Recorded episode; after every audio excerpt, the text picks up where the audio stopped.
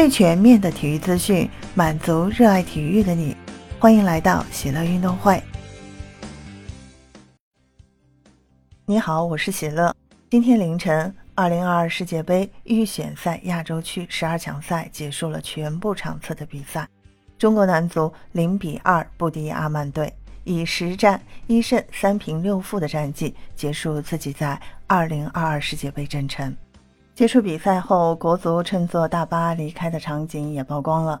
坐在车上，国脚们一脸淡定，不少人在玩手机，还有人在自拍留恋。这场输球没有什么遗憾，的确技不如人。此外，国脚们也解脱了，很多人会告别国足。再也不会一直被骂了。国足零比二不敌阿曼的比赛，七次射门，零次射正，十场十二强赛，一共出现了四次零射正，这是国足和亚洲一流和亚洲二流的巨大差距。李霄鹏自十二强赛第八轮接手国足以来，总共执教四场比赛，交出一平三负的成绩。打进两球，丢失八球，其中两场比赛打出全场零射正的尴尬数据。因为早就出局，并且实力的确不如阿曼，因此国足虽然输掉比赛，但国脚们也没有非常伤心。赛后大巴上，国脚们表情轻松淡定，不少人在玩手机，还有人在自拍留恋，因为这可能是他们最后一次代表国足出战了。在赛前，李霄鹏对球员说道。与阿曼队的比赛是很多老队员最后一次代表国家队出场，我请你们珍惜这难得的机会。早早无缘晋级卡塔尔世界杯，球队马上就要进入2023年亚洲杯备战时间，球员平均年龄高达29.5岁。国足想要在2023年中国举办的亚洲杯上有所表现，换血进行新老交替势在必行。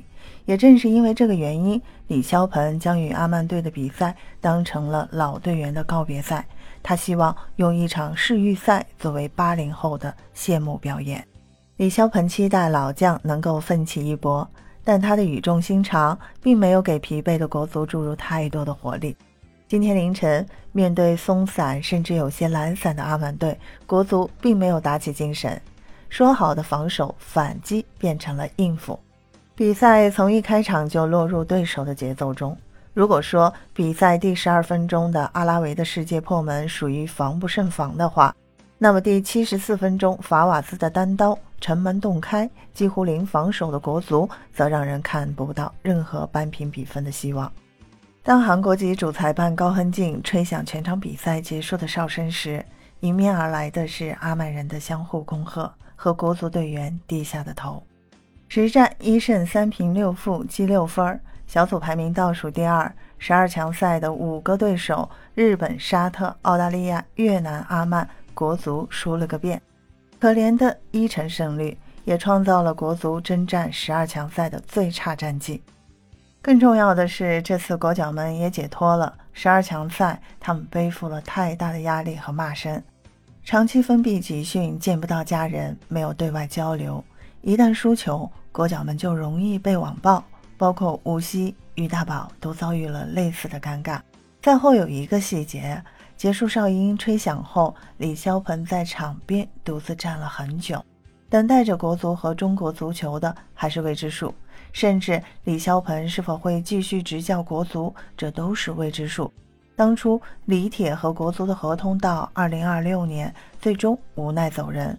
如今李霄鹏和国足的合同并未对外公布。四年又四年，距离国足上次冲进世界杯已经过去了整整二十年，但中国足球仍在无限的死循环中，并且是越来越差了。二零二六年世界杯将扩军，亚洲会有八个名额，但未来国足可能连新加坡队都无法击败了。如今的中国足球，左边是流量，右边是迷茫。每次世界杯出局后，都有球迷高喊：“国足，我今生还能看世界杯吗？”如今这样的球迷还在吗？下个四年，国足会更好吗？对此你怎么看？欢迎在节目下方的评论区给我留言。感谢收听喜乐运动会，欢迎您的点赞、转发和订阅。我们下期节目见。